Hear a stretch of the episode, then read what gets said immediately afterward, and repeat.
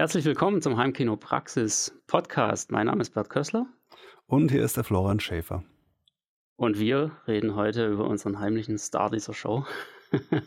über dich, Florian. Du hast einen Film gemacht. Genau, den Kurzfilm Johnny Lonesome. Und darüber werden wir heute ein bisschen sprechen, über die Filmproduktion in diesem Bereich. Ja, also keine großen Filmproduktionen, sondern eben eine kleine Filmproduktion. Aber auch die kann schon ganz schön herausfordernd sein. Ich glaube, da haben wir eine Menge zu erzählen. Also du vor allem. Los geht's. So ist es.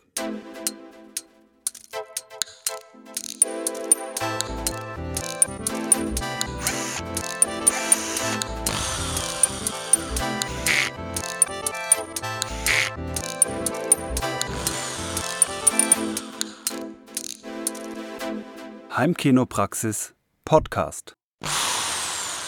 Ja, du hast einen Kurzfilm gedreht. Das ist jetzt ungefähr ein Jahr her. Ne? Das war so im, oder ja, eigentlich schon ein bisschen mehr. Das war so 2021, 2022. Fertig war er vor einem Jahr, ja. Ja, genau. Und das war, glaube ich, eine ganz schön aufregende Zeit für dich. Aber fangen wir doch einfach mal da an. Worum geht's bei Johnny Lonesome? Äh, ja, äh, bei Johnny Lonesome, ist ein elf Minuten langer Kurzfilm, geht es um die Hauptfigur Johannes äh, der sich auch selbst Johnny nennt, was schon so ein erster Indikator für seine Vorliebe für amerikanische Western ist, was auch mit einem gewissen äh, Augenzwinkern äh, aufgenommen wird und thematisiert wird. Also nicht bierernst an der Stelle. Und es ist das, das Genre, könnte man nennen, schwarze Komödie. Wenn der Film eine FSK-Einstufung hätte, was er natürlich nicht hat, dann äh, wäre es wahrscheinlich sowas wie FSK 12. Und diesem äh, Johnny, der ist äh, Verkäufer in einem Gebrauchtwagen, äh, Handel, ja, was, was sollte er auch für einen anderen Job haben? Das ist, finde ich, ultimativ passend. Ja. ja. so ist es. äh, und dem geht es aber dann auf mysteriöse Weise immer schlechter. Und ähm, ja, also alles weitere wäre jetzt dann schon gespoilert.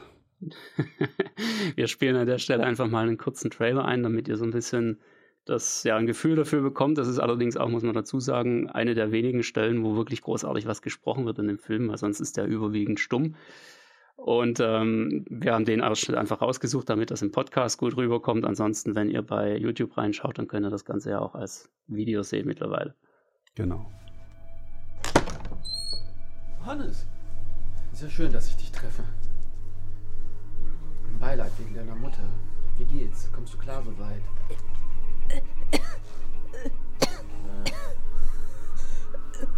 Wirklich alles okay? Soll ich kurz reinkommen? Ja, nicht schlecht. Oder wollen wir einen kleinen Spaziergang machen? Worum geht's? Ja, Sonntagnachmittag. Da wollte ich ja mal wieder angeln gehen. Und ich wollte fragen, ähm, willst du mitkommen? Du kannst auch später dazukommen, zum Grillen. Lisa wird sich bestimmt total freuen. Dienstag, da gehen wir ja alle wieder kegeln. Ich war ja schon ewig nicht mehr da. Sollen wir da zusammen hingehen?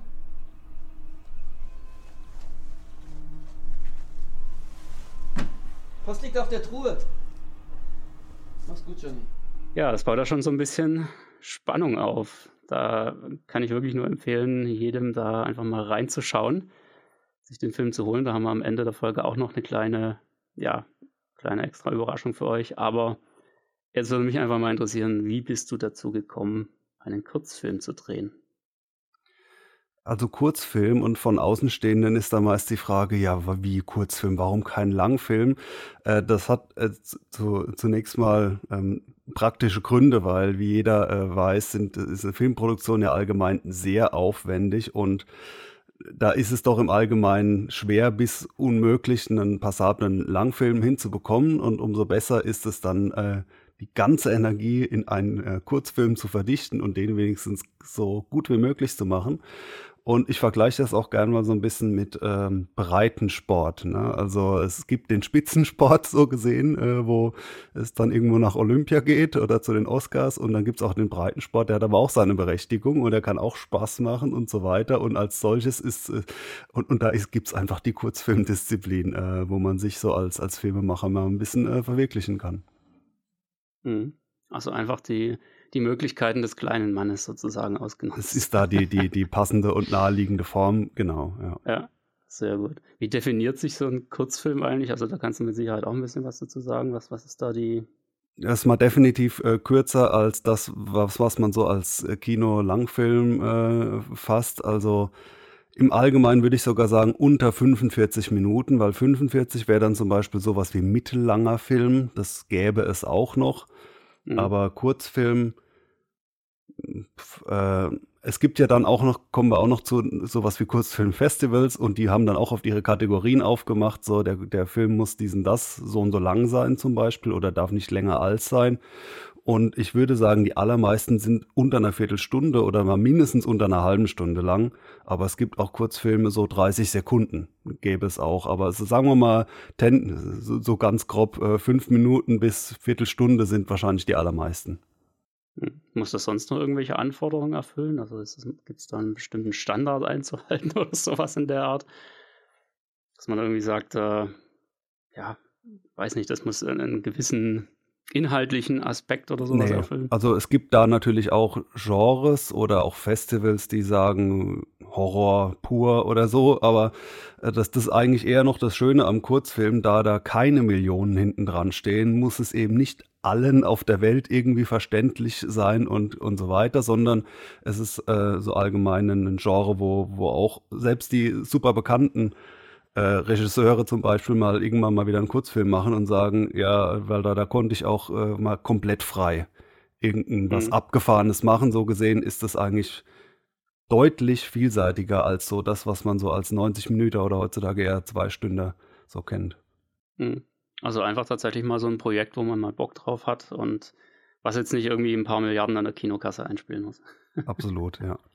Sehr gut. Das hast du auch, also wenn wir gerade schon bei dem Thema sind, du hast auch mal, glaube ich, erwähnt, dass es ein No-Budget-Film ist. Was ist da, was steckt da dahinter? Ja, äh, es gibt drei Budgetklassen, so ganz grob. Also No Budget, Low Budget und dann äh, normal. Weiß nicht, wie das heißt. Also die drei Sachen. Und äh, was die meisten denken, wenn die da erstmal keine Ahnung von haben, ist, dass äh, No Budget hieße, dass da überhaupt gar kein Geld aufgewendet wird. Das ist aber falsch, sondern äh, Low Budget könnte auch sein, ein Zwei-Stunden-Film für zwei Millionen. Das wäre immer noch Low Budget. Okay. Also ähm, sprich, äh, es geht da um nennenswerte Budgets und No Budget heißt im engeren Sinne, dass keiner ein, ein äh, annähernd normales Honorar dafür bekommt. Also auch da kann es vereinzelt mal Ausgaben für Arbeitsleistungen geben, aber da geht quasi das gesamte Geld, was zwingend so oder so irgendwo nötig ist und sei es nur für die Verpflegung, äh, geht eben für solche unvermeidlichen Nebenkosten, nenne ich es mal, drauf. Und äh, so gesehen ist es ein äh, No-Budget-Film, weil eben da nicht die, die Personen entlohnt wurden. Mhm. Also sozusagen, dass niemand am Set verhungert oder verdurstet, das muss gewährleistet sein. Aber ansonsten äh, fließt jetzt erstmal nicht aktiv Geld da rein. Das heißt wahrscheinlich auch die Ausrüstung ist eher so, dass halt viele, weil sie sich ohnehin damit beschäftigen oder weil das ihr Hobby ist, dass da einiges schon vorhanden ist. Jetzt wie bei dir halt wahrscheinlich die Kamera. Und ähm, dass ja, da eben einfach vorhandene Ressourcen sozusagen einfließen und somit erstmal kein Geld kosten. War jetzt in meinem Fall so eine Mixtur, äh, aber es könnte auch sein, dass da jemand eine, eine Ari Alexa ausleiht und so weiter, und es wäre immer noch No Budget. Also okay. eigentlich, äh, so, solange es nicht ordentlich im, äh, im fünfstelligen Bereich ist, spricht man in aller Regel dann davon. Ähm, was man dann auch, wenn man jetzt Personen außerhalb des eigenen Freundeskreises dann noch mit einbindet, äh, immer wissen sollte, dass auch, sofern es professionellere Mitstreiter, Mitstreiterinnen sind, die man da sucht, äh, dass die schon gewisse Mindestausgaben erwarten in der Form, als dass man allermindestens eine äh, zum Beispiel Reise und Verpflegung mit drin ist. Also das, das kann, könnte schon zu ersten Unstimmigkeiten führen, so wie ich bin jetzt hier angereist, hier mindestens mal Zugticket und so, da können no budget. Also das muss man dann auch schon klären vorher, weil es ist, es haben sich so gewisse Spielregeln in der Branche, sage ich mal, etabliert, wo man sich dann nicht, äh, man kann das natürlich ganz am Anfang sagen und dann ist es auch irgendwo okay, aber also weil erlaubt ist natürlich auch zu sagen, du, du musst auf eigene Kosten anreisen, aber und es wird auch teilweise gemacht, aber das, das würde sonst schon erwartet, selbst wenn man sagt, du bekommst keine Gage, dann ist schon klar, nee, nee, also ich will jetzt auch nicht drauflegen, so ungefähr. Hm. Das ist ein interessanter Punkt. Wir könnten noch eigentlich mal das No-Budget-Heimkino einführen. Alles unter fünfstellig. ja, so ungefähr. Ne? Also es ist, kommt da wirklich drauf an, mit, mit was man ja. vergleicht. Und ähm, der Film hat jetzt auch äh, konkret, also ein Teil der waren dann auch äh, Technikausgaben, wie ich ja so anteilig zumindest mal rein äh, gerechnet habe und diesen das hat dann auch äh, über 1000 Euro noch gekostet. Also das ist äh, drunter zu bleiben, dann ist man wirklich so so rein im, im eigenen Freundeskreis, kommt äh, spontan her, wir, wir machen was, aber da ist ja der Kurzfilm dann schon eine Nummer professioneller. Mhm. Wie aufwendig ist denn sowas? Also ich meine, wir haben jetzt schon ein paar Sachen so erwähnt. Also klar, du brauchst Zeit dafür, du brauchst ein paar Leute, Technik. Was braucht man alles, um so ein Projekt umzusetzen? Also ich beantworte es jetzt mal nicht so ganz generisch, weil äh, das ist natürlich von bis. Du kannst sagen, hast ein Handy und mehr brauchst du nicht. Film sich selber, kommt auch ein Kurzfilm raus, ja. Ähm, oder bis zu anderen, wo halt ein paar Millionen versenkt werden. Aber was es gibt erst einmal die, die typischen Phasen, Vorproduktion, Produktion, Postproduktion.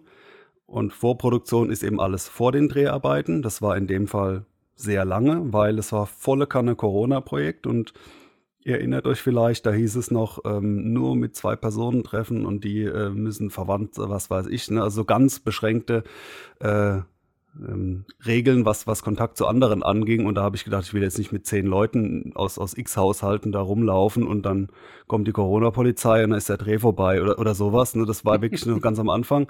Und sprich, ich habe da sehr viel für die Vorproduktion verwendet. Da gehört natürlich in allererster Linie mal das, äh, das Drehbuch schreiben dazu, was auch nicht die erste Stufe ist, sondern man, man entwickelt ja erstmal so die Idee, dann so das Team zusammenstellen und so weiter und, und die ganzen Locations etc. alles eben so an Land ziehen. Dann kommt die, die Produktion. Da braucht man die meisten Personen. Also die Vorproduktion finde ich immer sehr hilfreich. War in dem Fall auch so, wenn man da mindestens eine Person, also in dem Fall war es der ähm, äh, Alexander Walkenbach, mein äh, Cousin und, und langjähriger äh, Sparringpartner, was Filme angeht. Den habe ich bestimmt auch schon das eine oder andere Mal erwähnt im Podcast. Regieassistent und auch im Drehbuch beteiligt. Und dann der Hauptdarsteller Cedric Salvatore. Äh, mit den beiden hatte ich viel zu tun. Ich finde es immer ein bisschen ätzend, wenn man so ganz im Alleingang da vor sich hin dümpelt, sondern man muss die Idee schon so Ping-Pong spielen können. Vorproduktion war das. Äh, dann kam die, die eigentliche Produktion. Ganz lang anberaumt, weil äh, in Corona ja eh keiner drehen. Und äh, da brauchen wir die, die vielen Leute. Und die meisten denken bei Filme drehen wahrscheinlich auch nur oder Filme machen nur daran. So, ah, zwei Tage oder der Film ist fertig. Ne? Aber das ist ja eigentlich, also in dem Fall waren es drei Tage, an denen wirklich gedreht wurde. Aber, ähm, und das ist auch die, finde ich, die aufregendste Zeit natürlich. Mhm, darf ähm, nichts schief gehen. Und, und das ist irgendwo, das ist äh, am anstrengendsten, macht aber auch am meisten Spaß und ganz eingedampft. Und, und danach ist man dann erstmal wieder so alleine. Beziehungsweise, also man fängt dann an, ein bisschen rumzusichten, zu schneiden. Musik ist in dem Fall auch äh, mit, mit weiteren Mitstreitern und, und auch mit mir selbst dann äh, entstanden, die Musik, weil wenn man es überall zeigen will, dann kann man ja nicht sagen, ich nehme meine Lieblings-CD.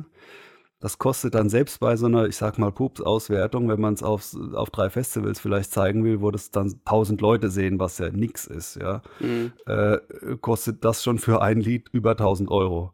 Ja, und dann denkt man, mhm. wäre ein Missverhältnis, so den ganzen Film tausend Euro aufzuwenden und dann für ein Lied auch. Also kann man entweder sich aus irgendwelchen Quellen das äh, also jetzt nicht illegale, sondern also legale Quellen, die eben diese rechte ja. GEMA-freie Musik und so weiter dann nehmen oder man komponiert es eben äh, gleich selbst. Ähm, das also in der Postproduktion, wo dann auch noch die, der Schnitt, die Farbkorrektur und hin und her dazukommt. Äh, ja, was war die ursprüngliche Frage? Wie aufwendig ist es? Ja, also man genau. kann man kann schon erahnen, dass es also auf jeden Fall nicht nur der Dreh ist und äh, es auch für den Dreh sehr hilfreich ist, im Prinzip vorher alles so detailliert wie möglich zu planen. Es geht dann eh noch genug schief. Aber man will nicht dastehen und sagen, hm, soll man das jetzt nochmal von woanders drehen? Ach, da müssten wir ja alles umräumen in dem Raum. So Fragen, die, die können dann ja Stunden zurückwerfen. Sondern es muss ganz klar sein, alles klar, alle gucken einen an, die Kamera kommt hier hin, da kommt das hin, und dann wird geräumt, so ungefähr. Ja? Und, und dann will man nicht sagen, ach, jetzt wo ich sehe, ähm, lieber nochmal andersrum. Ja, mhm. und, und dementsprechend äh, wirkt es nach außen manchmal dann, auch wenn das beeindruckend immer noch aussieht, wirkt es trotzdem wie weniger Arbeit, wie es eigentlich ist. Ja, wir, haben auch das äh, Making-of, das steht, glaube ich, sogar online, ne, wenn ich es richtig weiß. Das ist äh, auch äh, zu sehen und zwar ist beides, ja. kommen wir noch dazu, auch jetzt erst online. Ist zwar schon ein Jahr her, aber genau, ja. also ihr seid noch ja, ganz, klar, ganz frisch dabei aus gewissen genau, Gründen. Also praktisch jetzt erst ein Streaming. Genau, ja. und ähm, da kann man auch eigentlich ganz gut sehen, wie ihr da gerade dieses Wohnzimmer vorbereitet habt und sowas. Also das war schon auch eine Heidenarbeit, die da drin steckt letztendlich. Und das sind halt genau die Sachen, die man am Ende nicht sieht. Aber man kann sich natürlich auch ein bisschen denken, weil wenn man sich jetzt das Wohnzimmer anguckt, dann denkt man sich wahrscheinlich auch, hm, so ist jetzt vermutlich auch nicht der Standardbürger eingerichtet. also ja genau, wir haben ja ganz wenige, wenige Sets, also viele brauchen wir ja bei elf Minuten auch nicht, aber wir haben es eigentlich schon reduziert am Aufwand. Und die sollten dann natürlich gut aussehen. Wir sind natürlich nicht so krass wie jetzt eine Profiproduktion mit, wir bauen das Haus einfach mal. Ja, weil so wird es ja de facto bei vielen großen Filmen gemacht. Ja. Aber trotzdem ist das meiste, was man sieht, original eigentlich so nicht vorhanden, sondern wird da zumindest extra hingestellt. Und was, wo ihr mal drauf achten könnt bei Filmen, außer es ist vielleicht so was ganz Nüchternes, dann vielleicht nicht. Aber ansonsten sind in Filmen fast immer die Räume mit dunklen Wänden. Selbst bei freundlichen, äh, ich sag mal, Romcom oder so, da ist es dann vielleicht so, so mittlere Farbtöne, ja, so, so, äh, wie heißen die da nochmal, ähm, so fällt mir gerade der Name für diese Farben äh, nicht ein, diese so, so Pastellfarben. Genau, die Pastellfarben. Ja, habe ich ja. ein Glück, dass ich. wie, wie bei dir zu Hause halt, ne? Ja, klar. nee, also die Pastell, aber das ist Minimum und sobald es so ein bisschen interessanter und dramatischer werden soll, sind die Räume immer meistens nicht ganz schwarz, aber zumindest relativ dunkel, weil das sieht einfach welten cooler aus. Wenn man da eine Lampe anmacht und will, dass das Licht ein bisschen dramatisch aussieht, dann mach mal so eine Lampe an in einem weißen Raum. Da ist nämlich sofort alles hell. Kannst du leuchten, mhm. wie du willst. Du hast immer einen ziemlich, das ist halt ein weißer Raum. Und es sieht läppsch aus. Müsst ihr mal drauf achten. Also in, in Spielfilmen sind Räume einfach nie weiß. Auch wenn es in der echten Welt genau umgekehrt sind. Da sind ja quasi alle Wände, zumindest mal in Deutschland, äh, sind traditionell weiß. Und genau das haben wir in diesem Raum ja auch gemacht. Ähm, äh, die sind dunkelbraun und da ist auch so eine schöne Mustertapete. ja, also das, dieser Raum, der sollte schon ja. cool aussehen und das tut er, glaube ich, auch, ja. Ich verspüre gerade gewisse Parallelen zu Heimkino-Videos. ja, also die sind die, auch eher selten hell. ja, aber da wäre wär sowas, und das ist ja jetzt bei unseren Hörerinnen und Hörern der Fall, wer sowas zu Hause hat, und zwar sogar so ein dunkles Kellerkino, einfach mal darauf achten, macht mal da eine Lampe an und nimmt dann die gleiche Lampe in einen hellen Raum. Ja, ist aber auch erheblich ja. schwieriger auszuleuchten auf der anderen Seite. Ah, aber ja, alles, was nicht explizit angeleuchtet ist, ist nahe ja. schwarz, ja. Ja, so in etwa, genau. Ja, sehr gut. Und jetzt warst du also nicht nur der Regisseur, sondern auch der Kameramann. Beides in einem. Auch das ist ja jetzt auch nicht völlig ungewöhnlich. Ähm, wie wie kam es da so zu diesem, zu diesem technischen Einsatz? Oder wie, ja, also mein Hauptsteckenpferd ist ja die Kameraarbeit. So gesehen war es mir ja. sehr naheliegend, aber ich habe dann auch im Dreh gemerkt, also bei einem anderen Filmprojekt habe ich ja nur in Anführungszeichen Regie gemacht, dass es natürlich auch schon Hardcore ist, beides zu tun, weil man ist dann auch doppelt gefordert, auch wenn es einen Kameraassistenten noch gab. Äh, aber wie es dazu kam, ist, dass ich einfach im Vorfeld äh, keine Person hatte um mich rum, der ich das anvertrauen wollte, die ich so gut kannte, weil ich hätte Personen finden können. Also Kamera ist sehr beliebt. Wenn man da sagt, jetzt willst du drei Tage Kamera machen bei so einem spannenden Kurzfilm, dann melden sich Leute, ohne Frage. Aber das war mir einfach zu riskant, so jemanden, mit dem man mal so einmal sich besprochen hat, dann diesen Film so quasi in die Hand zu drücken, ein Stück weit. Also so gesehen war es auch äh, fehlendes Vertrauen ins Unbekannte an der Stelle. Und dann habe ich gedacht, ah, weißt du was, dann, dann äh, in dem Fall mache ich es dann doch irgendwie, ehrlich gesagt, lieber selbst. Aber ich kann mir auch gut vorstellen, das abzugeben. Aber in dem Fall ähm, ja, hat jetzt die, die Person gefehlt, der, wo ich genügend Vertrauen äh, schon gehabt hätte. Ja, ich denke, das macht auch Sinn bei dir. Also, so wie ich dich jetzt kenne, bist du ja sehr kameraaffin. Jetzt nicht im Sinne von vor der Kamera stehen, also das schon auch mal, aber ja, ähm, genau. so was die ganze Technik angeht, was, was habt ihr, im Moment habt ihr gedreht? Das war was ganz äh, Bodenständiges, äh, eine, eine, kleine Lumix G9, also wie es heutzutage üblich ist, die filmenden Fotoapparate. Das habe ich mir auch, das Ding einige Monate davor äh, quasi dafür angeschafft. Das hatte aber dann immerhin den Vorteil, ich konnte die im Schlaf bedienen, weil ähm, tolle Kamera, ich meine, wenn man sie nur drei Tage braucht, kann man sich auch mal eine teure Kamera leihen. Das machen auch viele, ist auch zu empfehlen. Aber ich wollte dann nicht dastehen und sagen, oh, jetzt sehe ich die zum ersten Mal. Gestern Abend noch äh, um 23 Uhr habe ich sie mir noch reingeföhnt so und und dann vor Ort habe ich, oh scheiße, doch alles überbelichtet. So ungefähr. Also ja. dann äh, insbesondere die Überbelichtung ist ja so ein Ding, wo man quasi Albträume kriegen kann. habe ich das doch richtig gemacht? Weil jede Kamera ja. so ein bisschen anders ist und ich bin ja jetzt kein arbeitender äh, Filmkameramann, dass ich diese Gerätschaften alle jetzt Stand heute kennen würde. Mein Wissen ist da ein gutes Stück veraltet und äh, damit wurde das dann gefilmt. Aber das ist ja mittlerweile wirklich auch, äh, also es ist überhaupt kein Hindernis zu sagen, mir fehlt aber die Kamera. Also da muss man jetzt wirklich nicht, nicht mehr viel investieren heutzutage. Ja, kann ich absolut nachvollziehen. Also ich habe mir die ja auch geholt für so YouTube-Videos und solche Sachen. Auf deine Empfehlung hin dann. Und ähm, natürlich, was denn sonst? Ja, wenn man selber keine Ahnung hat, dann verlässt man sich auf Leute, die mit sowas zu tun haben, ist ja ganz klar. Ja, aber ich muss schon sagen, also die ersten Anfänge waren schon relativ schwierig. Da war es dann mal zu hell, dann war es mal wieder zu dunkel. Ähm, ganz, ganz schwieriges Thema, aber man muss sich da wirklich reinfuchsen, so ein bisschen, bis man das wirklich so, wie du schon sagst, so im Schlaf bedienen kann. Dann läuft es auf einmal und dann wird auch gefühlt irgendwie jedes Video qualitativ gleich. Ja, ja. das ist schon echt ein interessantes Thema für sich. Aber jetzt gab es ja mit Sicherheit auch bei diesem Filmdreh so die eine oder andere kleine Katastrophe, oder was, was ist denn alles schiefgegangen so? Also da ich oder wir äh, sehr früh und sehr viel geplant haben, ist zum Glück dann auch relativ wenig äh, schief gegangen, weil man einfach gemerkt hat, dass es gab eine ausdetaillierte Shotlist. Also da war schon aufgelistet, wann wir welche Einstellung von welchem Winkel drehen. Und es war sehr viel festgenagelt, aber es lässt sich einfach nicht alles äh, antizipieren. Und was definitiv quasi so eine, eine Panne war, äh, sowas passiert halt, ist zwei Tage vorher ist die Maskenbildnerin äh, erkrankt. Und zwar dermaßen, dass sie äh, sich, also die, die musste nur noch auf einen Orthopädentermin warten und konnte sich noch nicht mal mehr so im Bett selber rumdrehen, so ungefähr. Und da war jetzt auch, äh, ja, und das war insofern blöd, als dass ich dann natürlich alle irgendwo verfügbaren Kontakte aktiviert habe, jetzt ganz schnell, weil ähm, so viel verrate ich jetzt auch noch. Es gibt dann auch noch äh, äh, den, den Tod zu visualisieren, ich sag's mal so. äh, und spätestens da äh, will ich nicht sagen, ja, dann nehme ich jetzt halt Ketchup, ja, so ungefähr. Und äh, was ich auch nicht wollte, ist zu sagen, nee, nee, nee, no budget, alles abblasen, jetzt warten wir drei Monate und fangen wieder von vorne an, weil da waren natürlich alle, hatten da Zeit, hatten das eingeplant und zwei Tage vorher äh, ich ja, wollte das irgendwie hinbiegen und habe teilweise die gleichen Leute mehrfach angerufen, weil mir die mehrere Leute empfohlen haben. Ich war schon total durch den Wind. Ich habe wirklich so 20 Leute angerufen. Und die Reaktionen waren auch krass unterschiedlich, weil da ist auch gerade so das Corona-Ende ist es jetzt nicht wirklich gewesen, aber es ist, ging wieder mehr los. Und auf einmal hatten die wieder Arbeit, diese Leute. okay. Sofort. Und also da, äh, ja. und da gab es welche, die sagen, oh, würde ich super gern, das ist, das ist ja toll, aber da kann ich ja nicht, ne? Und es gab auch das, äh, also ich habe dann zum Beispiel für die Position, um das halt nicht einreißen zu lassen, ich gedacht, ja, okay, mit, mit No Budget kommst du da jetzt nicht mehr weit, zwei Tage vorher und dann willst du auch noch äh, nicht nur mit einem roten Lippenstift dann Blut schminken.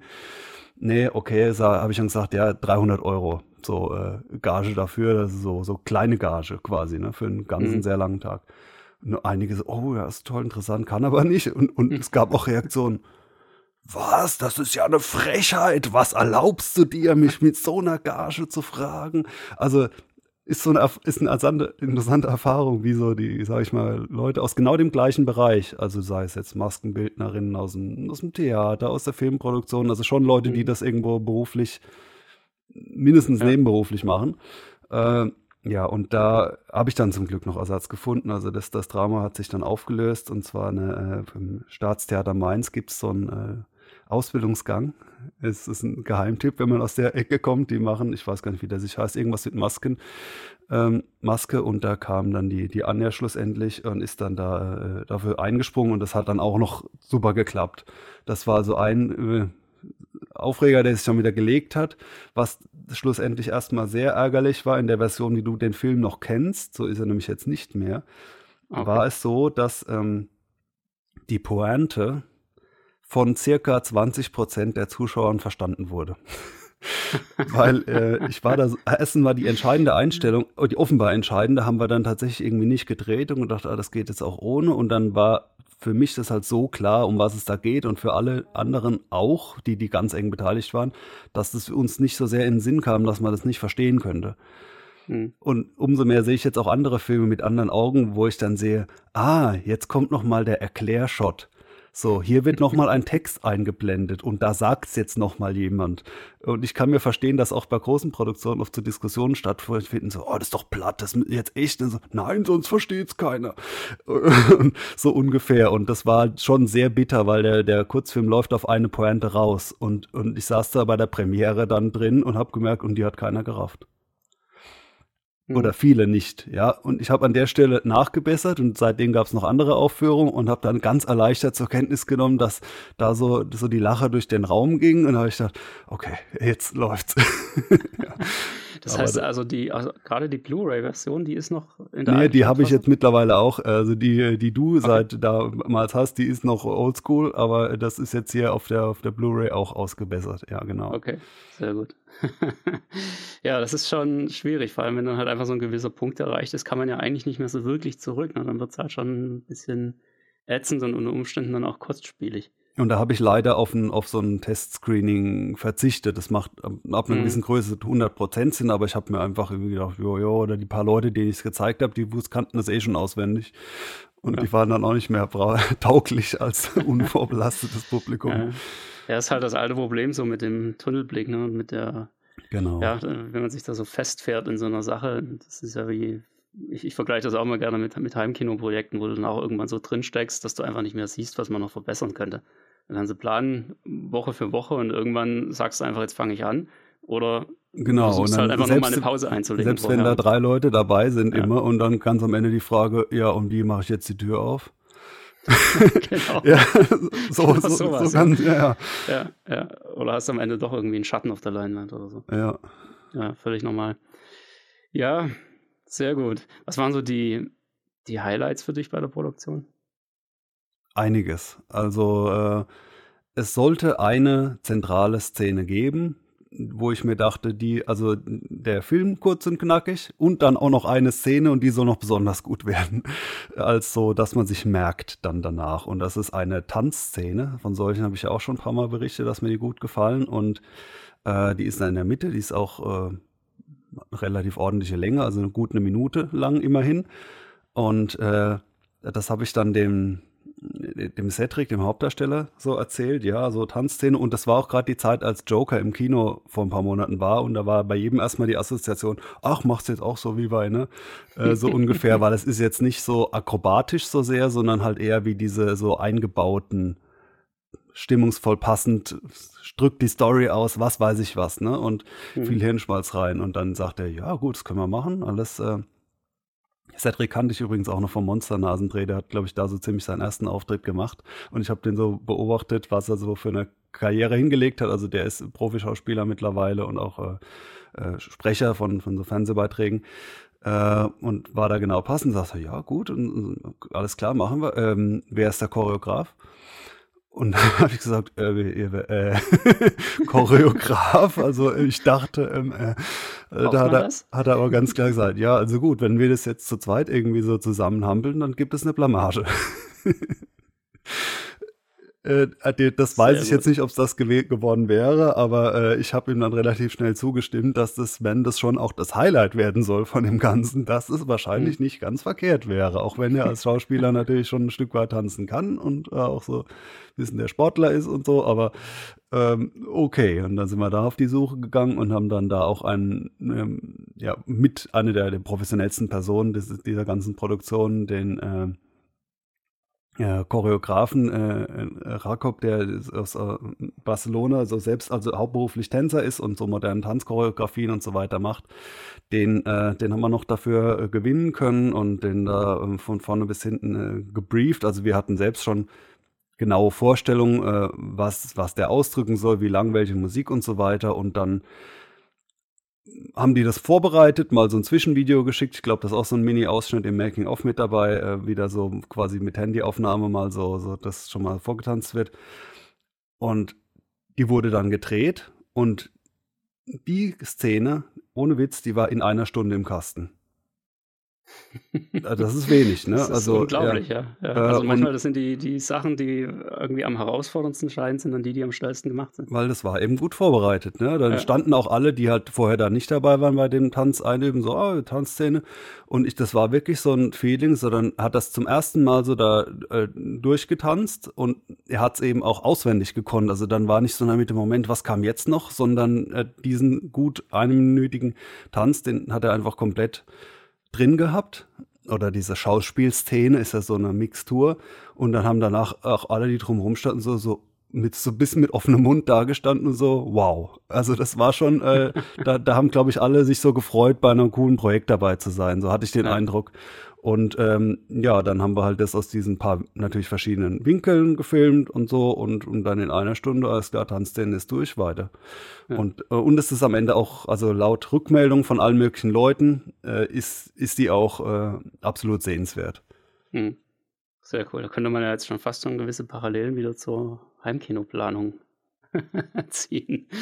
Ähm, wir spielen das gerade mal ein, die, die Tanzszene, so einen ganz, kurzen Ausschnitt, dass er so kurz ein Gefühl dafür bekommt, wie es auch mit der Musik aussieht und was da, was man ungefähr erwarten kann.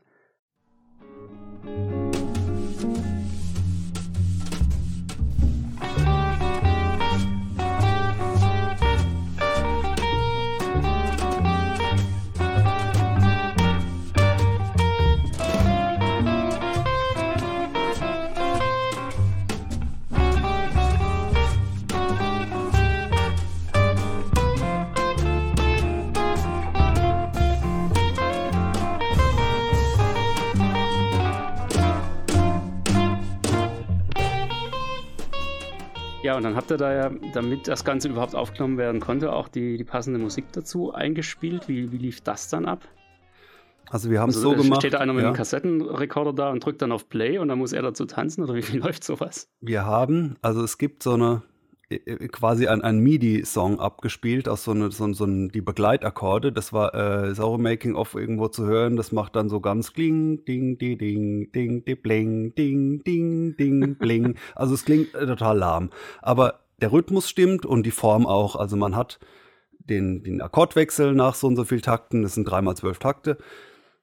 Das haben wir ähm, für die ganze Vorbereitung und auch vor Ort genutzt. Weil es ist natürlich sehr von Vorteil, wenn das Ganze auf Takt ist. Also äh, sprich mit Musik gefilmt wird, damit das schon mal steht. Das haben wir also vor Ort abgespielt. Und dann haben wir aber die Musik danach eingespielt, die eigentliche. Und äh, also da war ich dann auch am, am Kontrabass äh, beteiligt und äh, auch ähm, ja, äh, das haben wir dann äh, zu, zu als, als Jazz-Trio quasi eingespielt und auch mit, mit dem Film, der ja dann schon vorlag. Ähm, und dann auch noch, äh, insbesondere auch mit dem Schlagzeug, so noch Akzente setzen können. Also Sachen, die davor noch nicht so haargenau klar waren, als es noch geplant wurde. Diese letzten Betonungen, die wurden dann quasi erst die, die Musik auf den Film. So war das dann, äh, ja, genau. Mhm. Cool. Ja, das hört sich auf jeden Fall spannend an. Jetzt machst du das ja auch nicht ähm, gerade, um dein täglich Brot zu verdienen, sondern es ist ja für dich wirklich rein ein Hobby eigentlich. Aber wie kann man sich das jetzt vorstellen, sowas als, als Hobby zu machen? Ich meine, da sind ein Haufen Leute involviert. Da kannst du jetzt auch nicht sagen, so, ich gehe jetzt mal irgendwie abends eine, eine halbe Stunde in meinen Keller, um da meinem Hobby nachzugehen. Also in gewissen Teilbereichen sicherlich schon.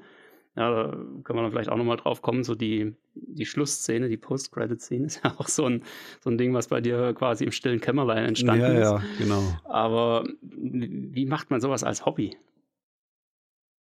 ist ein sehr vielseitiges Hobby, was aber umgekehrt heißt, dass man noch nicht sagen kann, ach, das mache ich halt äh, jeden Donnerstagabend so. Ne? Also normalerweise, weil, äh, also das kann man ja aus, aus allen Blickwinkeln machen, aber wenn man da so das Hobby auch hat, um auch mal Regie zu führen, also jetzt so, so, so Sachen selbst zu planen, so, so rum dann heißt es einfach, dass man da mit allen möglichen sogenannten Gewerken mal irgendwas zu tun hat, also sich mal eine Weile mehr mit sowas wie Drehbuch befasst.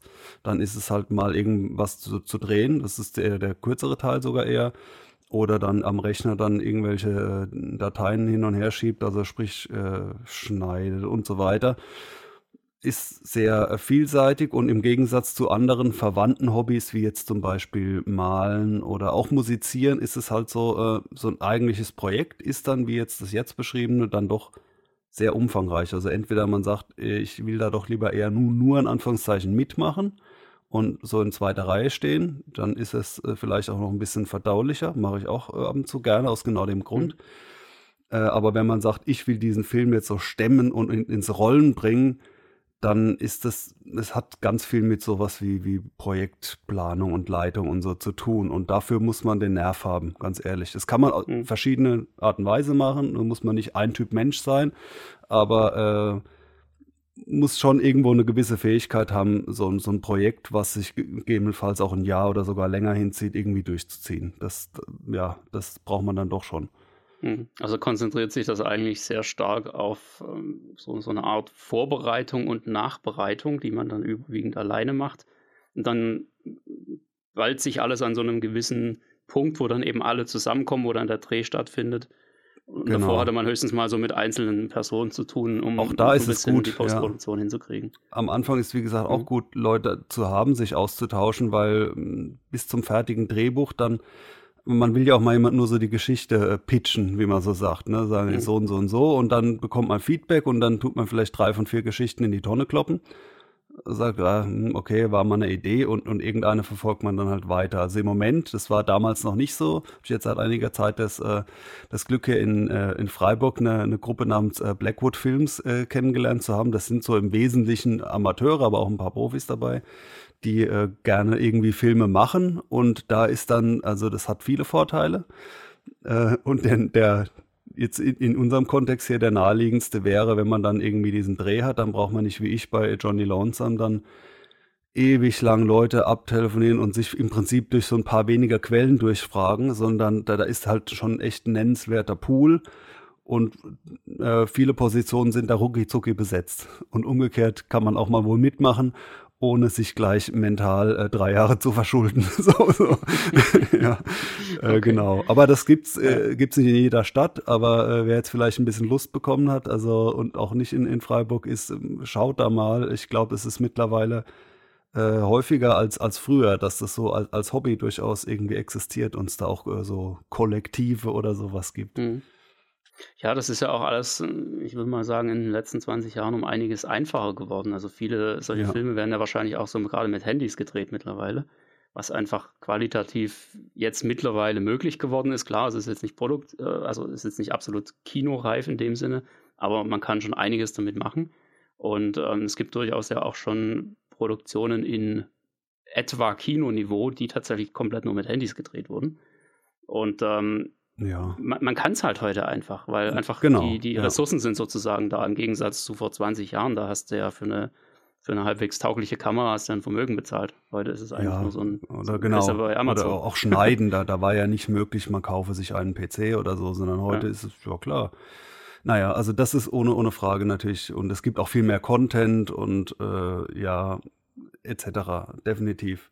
Ja, die Plattform auch, wo man es dann auch veröffentlicht letztendlich. Mhm. Also viele machen sowas ja einfach für YouTube wo dann jetzt halt kein Festival oder irgendwas dahinter steht, wo auch einfach, ja, ja wird ja. halt einfach produziert für die Masse und mit etwas Glück geht das Ding dann viral. Und alle, die beteiligt waren, haben dann einen neuen Job danach. Da muss schon sehr viel Glück dazukommen, ja. ja Wenn man da so unbedarft rangeht, auch noch. Ja. Genau. Okay. Und äh, ich finde es auch vor allem interessant, wie sich das Ganze dann auch überschneidet, weil ich habe dann irgendwann mal so ein paar Fotos von dir gesehen, habe ich gedacht, hä, was macht er denn jetzt? Ich dachte, er wollte einen Kurzfilm drehen. Und hast du dann so gezeigt, wie du da so in, in den Bereich Modellbau quasi schon fast eingestiegen bist. Ja, ich bin ja auch so ein, so ein Bastelfreak. Äh, und das war dann, da hatte ich, glaube ich, so ein freies Wochenende, so ein sturmfreies, knallhart im Wohnzimmer. So eine, äh, also ich, ich, ich verrate es jetzt mal an der Stelle schon, da habe ich ein Modell von einem äh, Friedhof gebaut. zumindest von einem Ausschnitt. Und das äh, die, die erste Assoziation für die, das sind, glaube ich, die meisten, die uns zuhören, die schon so zwei, drei Jahre älter sind, die kennen ja noch das Thriller-Video. die haben gesagt, ja. oh, das erinnert mich doch gleich daran. So, man kennt ja auch diesen typischen Shower-Look. Und selbst dieses Thriller-Video ja. baut ja eigentlich auf 60er Jahre oder noch früher Horror Oldschool, so, so Grusel auf, so ein Blitz, ne, und dann Friedhof und so weiter. Und äh, das habe ich dann gebaut Pappmaché, Erde, Müll, so ungefähr. Äh, auch aufgrund dessen, weil ich umgekehrt das am Computer nicht gebacken bekommen hätte. Und das sieht dann auch so aus, wie es aussehen sollte, eben auch nach so einem gewissen Oldschool-Look. Und dann natürlich, äh, so ein Friedhof wird logischerweise nicht bei Tag besucht, warum auch, ne? Äh, es muss auf dem Friedhof Nacht sein. Und da kann man ja auch da noch mit dem Licht spielen und, und äh, so diese Tricks, was man sonst vielleicht erkannt hätte. So, oh, da unten ist ja alles mit, ist ja Kaffeepulver und, und was weiß ich was. Das sieht man dann natürlich bei entsprechenden Farben nicht. Und da habe ich dann mal eben so ein so ein Modell zusammengezimmert, nur für ein paar Sekunden Film, aber sieht dann schon äh, sehr cool aus. Also finde ich und, und habe ich auch von vielen anderen zurückgemeldet bekommen. Ja, absolut. Also es ist schon eigentlich schon ziemlich crazy, wenn man das überlegt, was da für ein Aufwand drin steckt für so ein paar Sekunden, wo dann viele ja, wahrscheinlich auch einfach schon weggucken. Ja. Ne? Das ist halt Geblinzelt vorbei. Ja, genau. ja, was mir auch aufgefallen ist, ähm, die, die Abspannmusik ist auch eine Sache. Da muss ich sofort denken, Mensch, das kennst du irgendwoher, wo hast du das schon mal gehört? Da muss ich sofort denken, John Carpenter. Das ist irgend so ein 80er-Schinken.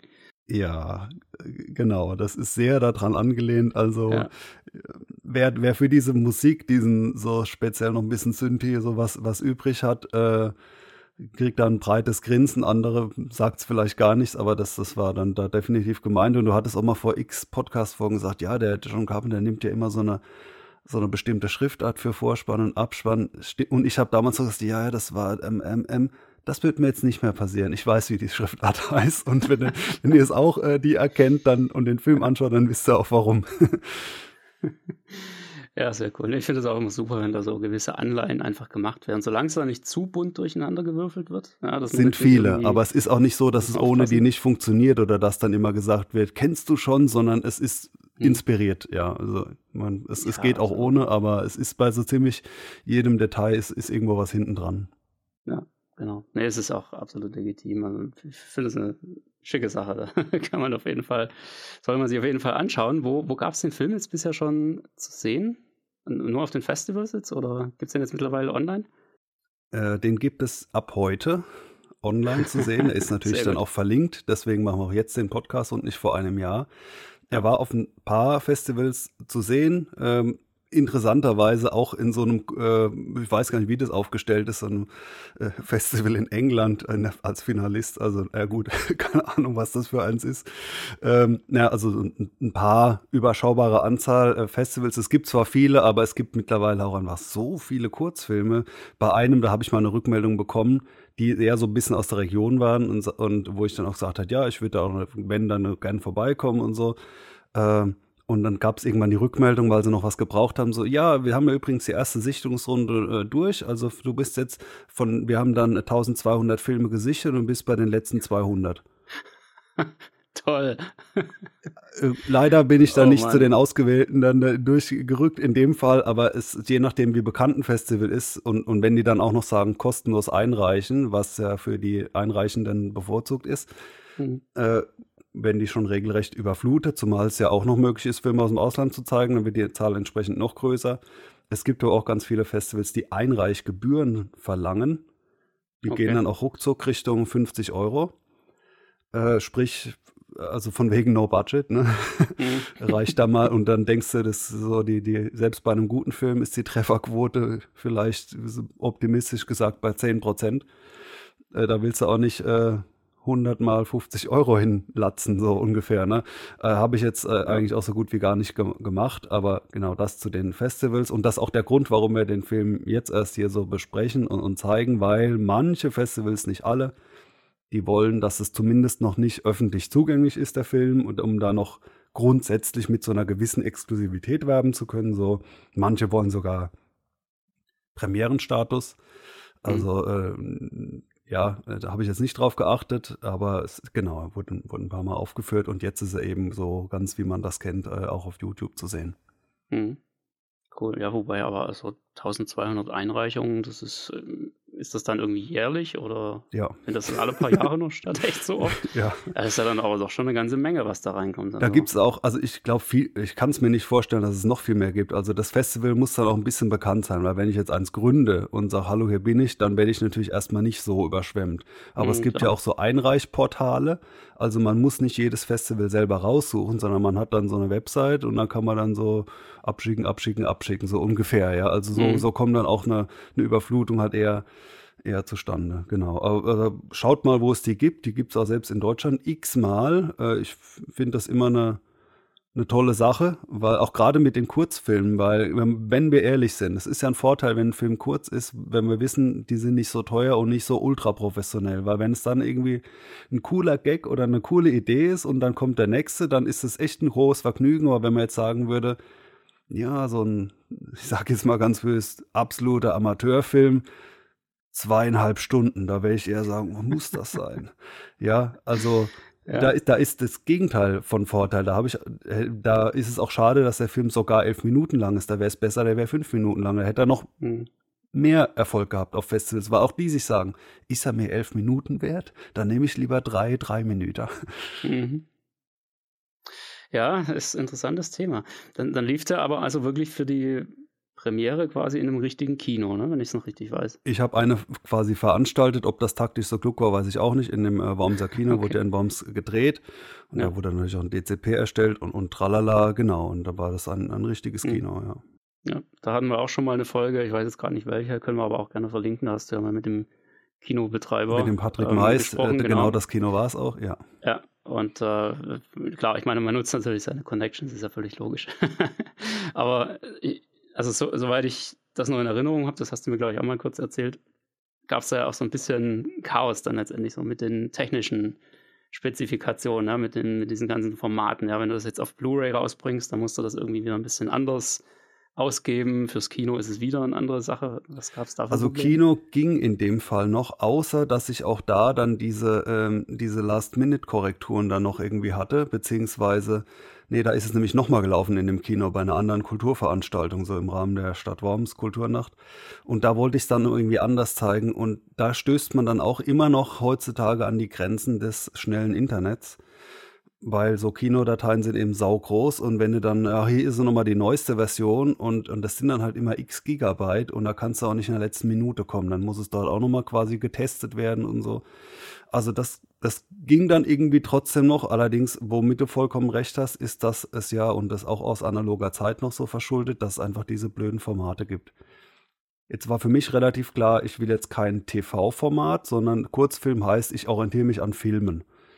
Ne? Also äh, ich mache jetzt keine 50p oder sowas. Aber es gibt im Kino, sagen wir so salopp 24p oder sind es doch eher 23,796. Hm. Gibt's auch. Schaut mal auf eure Blu-rays und UHDs in Ja. der Info Infotaste. Habe ich dann auch gemacht so. Äh, habe dann nochmal gegoogelt, wa- was war nochmal der Unterschied und warum nimmt man dies und warum nimmt man das und und dann schaue ich auf die Blu-rays, nee, egal, das wird's mir und dann auch beides. mal so, mal so. Und, und so zieht sich das, also dieser Murks, äh, wie so ein roter Faden durch. Und, und dann hatte ich auch noch dummerweise den Punkt, dass ich dann einmal quasi im, mitten am Ende des Projektes dann noch quasi das Format auf 24p gewechselt habe, wie ich jetzt mittlerweile weiß, wohl eher unnötigerweise. Ja, also ich hätte bei 23,796 bleiben können, äh, 976 ist, glaube ich, äh, bleiben können. Ähm, das führt dann natürlich auch zu Problemen. Also je später man dann nochmal auf die Idee kommt, an sowas was zu ändern, desto blöder ist es natürlich. 1,85 zu 1 war eine ganz gute Wahl. Das ist ja dieses, ich sage jetzt mal hochtrabend Jurassic Park Format. Ja, das, das 16 zu 9 des Kinos. So ist es, ja, flat. ähm, Genau, da, da habe ich es mir leichter getan. Da wäre jetzt entweder das oder 2,4 meine Wahl gewesen, habe ich das gewählt. Und auch fürs Kino und fast nur dafür sogar einen 5-1-Mix gemacht. Den habe ich ganz oft natürlich im Heimkino angehört. Und den finde ich auch echt gut. Natürlich kann der nicht mit irgendwie Mad Max Fury Road oder sowas mithalten. Ist vollkommen klar. Aber der ist, wenn man es jetzt mal mit normaleren 5-1-Mixes von so einem, ich sag mal, Erzählfilm vergleicht. Das es, es klingt mal im, im positiven Sinne vollkommen in Ordnung und das will schon mal was heißen. Weil ich habe auch schon so äh, Amateurfilme 5.1 gehört, wo ich dachte, oh, die hatten wohl keine Möglichkeit, das äh, im Kino anzuhören. Ja, wenn einfach so mal, mal ein Effekt von hinten so 5 dB zu laut ist oder so. Mhm. Es sind dann doch Sachen, man, man braucht da halbwegs kinomäßige Gegebenheiten, um beurteilen zu können, ob das ausgewogen ist, wenn da mal jemand mitten im Straßenverkehr steht. So zum Beispiel. Und das ringsrum so ein bisschen rauscht. Dann muss man doch immer mal wieder ein Stückchen hoch und runter ähm, kurbeln. Das ist es, äh, habe ich dann auch festgestellt bei YouTube. Äh, war die Frage, geht bei YouTube eigentlich 5.1 oder ist es Stereo? Und dann googelt man es. glaube ich, dran, es ist, es ist immer noch Stereo, soweit ich weiß. Äh, genau, nämlich sowohl als auch. so eindeutig ist es. Äh, es gibt da 5.1, aber nicht für den Otto-Normalverbraucher. Also ja, sprich, diese Richtung, Bezahlfilme, genau, ja. so wenn da ein Spielfilm ist, so kaufen sie für, für äh, 3,99, die gibt's so, du kannst mhm. aber nicht selbst so hochladen. Das heißt, auch da ja. kriegt man Verwirrung, da steht dann irgendwo, sie, ja, sie können 5.1 äh, hochladen bei YouTube. Ja, und abgespielt wird's dann in Stereo. also auch dies es ist so ein Dschungel, wirklich, wo man denkt, ja, macht es jetzt Sinn, hier Stereo zu machen? Oder, oder was mache ich denn? Oder auf was läuft es denn raus? Also so wischiwaschi äh, Antworten. Ähm, ich habe jetzt quasi immer noch kein Patentrezept, wie man sowas macht. Und es ist einfach ein bisschen ja. blöd, ja. Ja, aber es ist definitiv äh, wahrscheinlich komplexer, als ein YouTube-Video hochzuladen, so für den Otto-Normalverbraucher. Muss man ganz klar sagen. Sehr schön. Ja, gibt es sonst Themen, die dir da noch unter den Nägeln brennen? Also für mich als äh, mit meiner äh, Bubble ähm, Scheuklappenbrille äh, habe ich natürlich noch mal so, ein, so einen äh, Einblick bekommen, wie so äh, die normale Bevölkerung so mit dem Medium Kino umgeht. Also wir sprechen ja hier von UHD-Scheibe und ist der Stream überhaupt akzeptabel und so weiter. Und wenn man dann den Beteiligten sagt, hier kriegst du äh, zum Dank eine, eine DVD oder Blu-ray, was hättest du gern? Da stellt man erstmal ganz ernüchtert fest, dass wenn überhaupt, dann haben die Leute DVD-Player. Und selbst die haben sie oft nicht. Und Blu-ray ist total abgefahren, obwohl es das, wie wir wissen, schon seit 20 Jahren gibt. Also vollkommen ernüchternd, was das angeht. Ähm, 5.1, gut, sowieso Fehlanzeige. Aber auch da wird man mal so ein bisschen geerdet oder dann, wenn man dann hört, gut, da war auch noch Corona dazwischen, so, ach ja, das letzte Mal war ich vor drei Jahren im Kino und so. Also, das ist schon, ähm, wir sind da manchmal so in unserer eigenen Welt, was so Heimkino angeht, wenn wir denken, warum gibt es denn kein Dolby Atmos und so, dann da muss man sagen, das ja. ist also sowas von auf einem anderen Planet, ja. Man mhm. muss einfach, das wurde mir gewahr, Dolby Atmos jetzt beispielsweise kennt fast niemand, geschweige denn, dass die Leute interessiert. Aber das ist ein Thema, da, da können, kann ja der Mehrheit der Bevölkerung nichts zu sagen. Ja, und das also ist auch dieses sagen, mit, wir erwarten aber, dass es immer kommt, dann natürlich auch irgendwo ein bisschen, kann man auch mal mhm. anders sehen. Absolut. Also ich habe das schon so oft gehört, dass jemand irgendwie sagt, ah, ich war am Wochenende im Kino, die haben da jetzt dieses Dolby Atmos, du ganz ehrlich, das hat sich total scheiße angehört. Weil das einfach, äh, ja, die, die, Leute wissen gar nicht, worauf sie da wirklich achten müssen und was da wirklich jetzt besser ist. Das ist immer nur so ein, halt irgendwie die neueste Marketingphrase halt irgendwie, aber was das jetzt kann, keine Ahnung. Äh, das ist halt, ja. Und auch Blu-ray-Authoring-Programme gibt es mittlerweile eher gar nicht mehr. Vor zehn Jahren, wo ich das letzte Mal gemacht habe, da war das noch so ein Thema.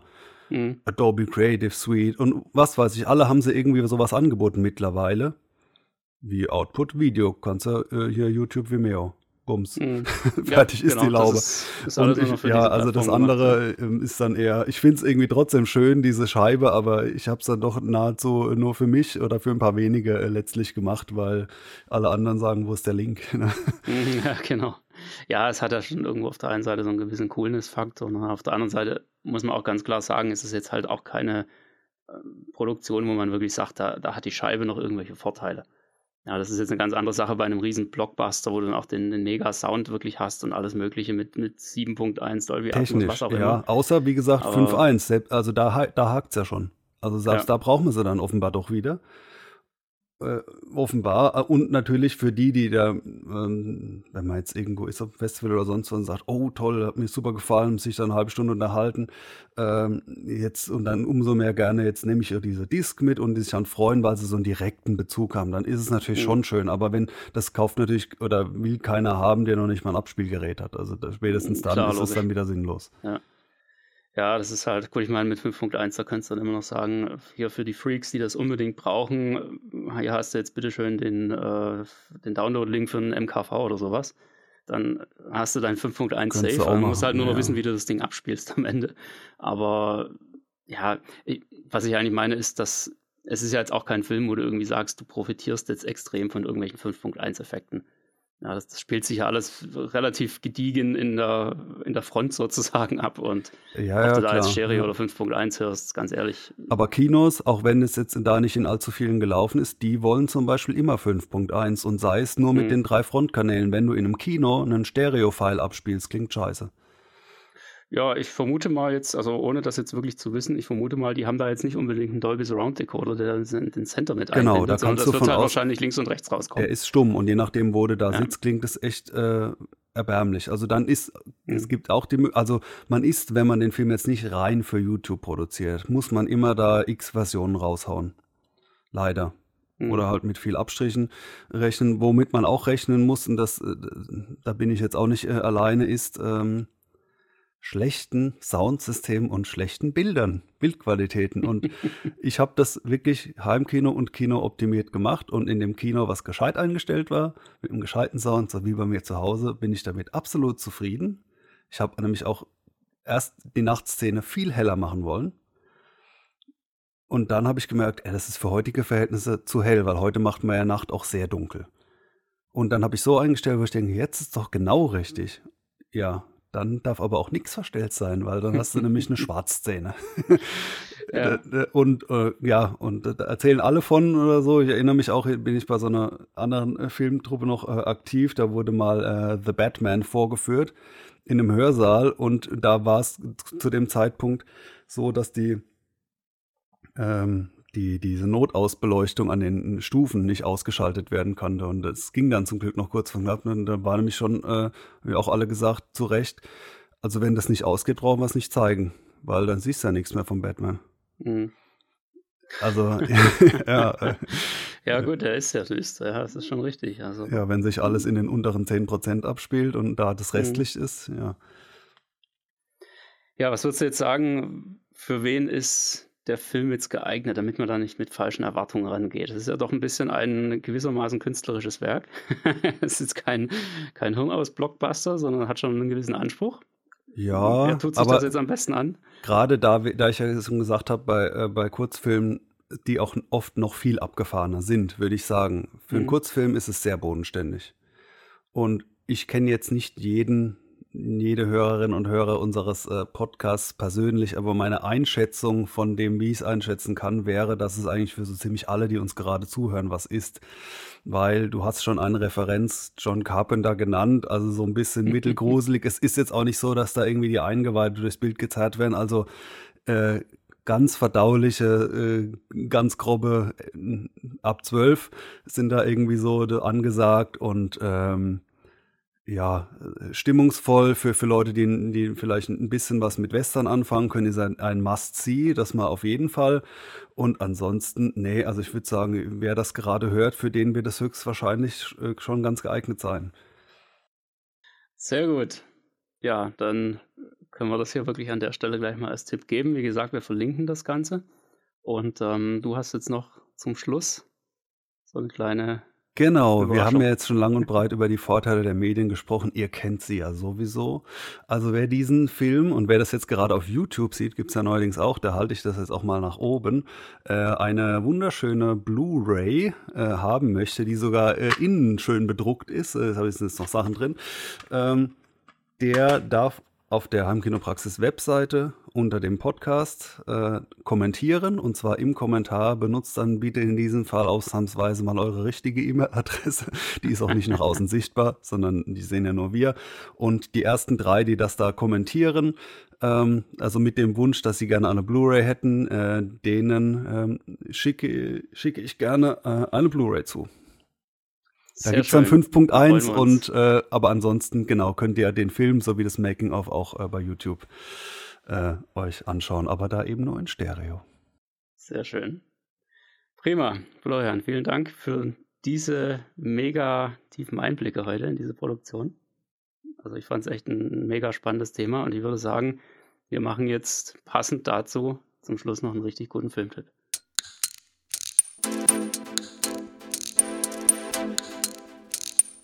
Der Heimkinopraxis Filmtipp. Ja, heute als Filmtipp, passend zum Thema, einen Kurzfilm, damit es euch ja nicht langweilig wird. und zwar habe ich mal so ein bisschen in der Trickkiste gekramt, in der Filmkiste und ähm, habe mal so geschaut, was sind denn eigentlich so die bekanntesten Kurzfilme schlechthin. Und da fiel mir eine deutsche Produktion auf, die ich tatsächlich in den, also ich würde sagen, gut 20 bis 25 Jahre, in den letzten hatte ich die einfach komplett aus dem Blick verloren. Mir fiel dann sofort wieder ein, als ich schon den Titel las, ach Mensch, ja klar, da war doch was. War der nicht sogar in Schwarz-Weiß? Ja, und dann kam es auf einmal wieder. Ich weiß nicht, ob wir den damals irgendwie auch, ob das irgendwie auch so Schulstoff war. Das war so, also, kommen wir gleich dazu, warum, weil thematisch passt das halt relativ gut. Ich meine, das war so hier und da ein bisschen äh, Schulstoff zu, zu unserer Zeit in den 90ern. Ich weiß nicht, wie das heute ist. Vermutlich nicht mehr. Aber wahrscheinlich kenne ich ihn aus dieser Ecke. Und, äh, und zwar geht es um den Film Schwarzfahrer.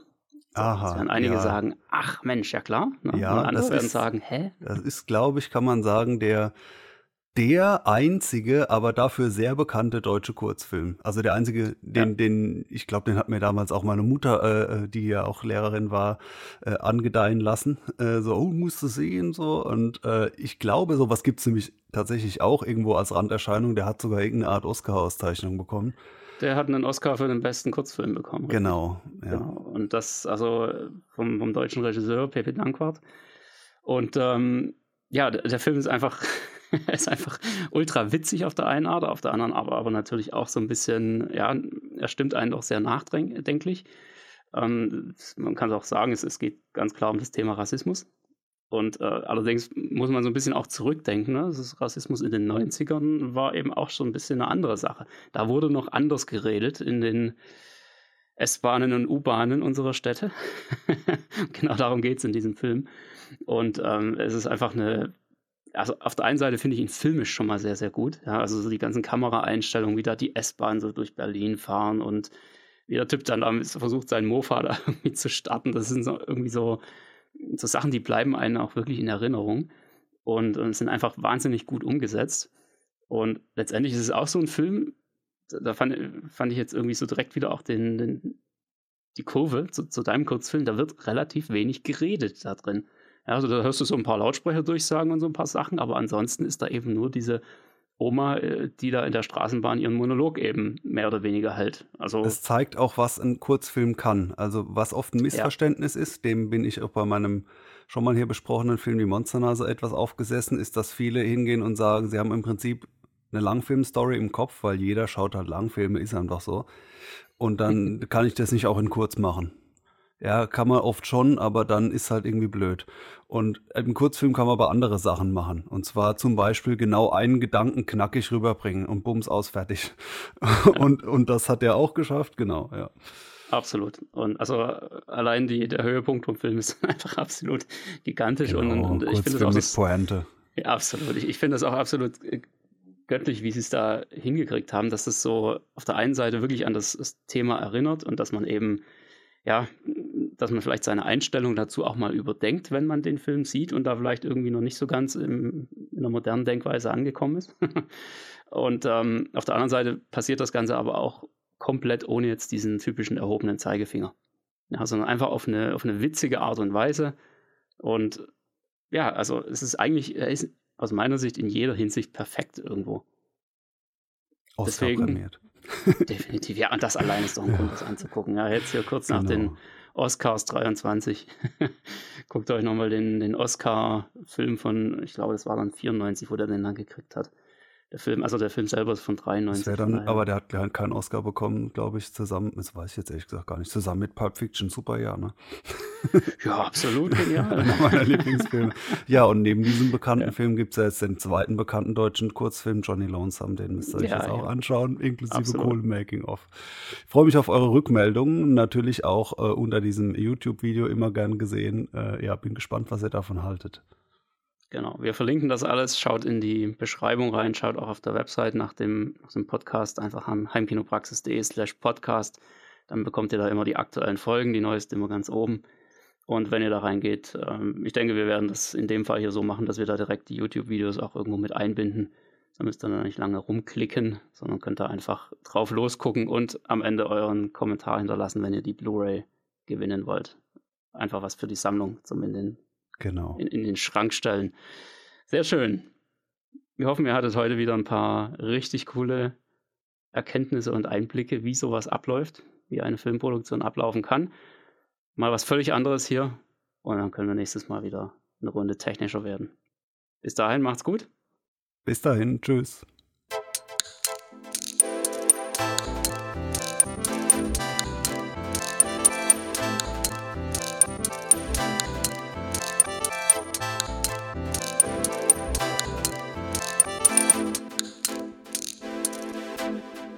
Der Heimkinopraxis Podcast, präsentiert von www.heimkino-praxis.de, der Seite rund ums Heimkino.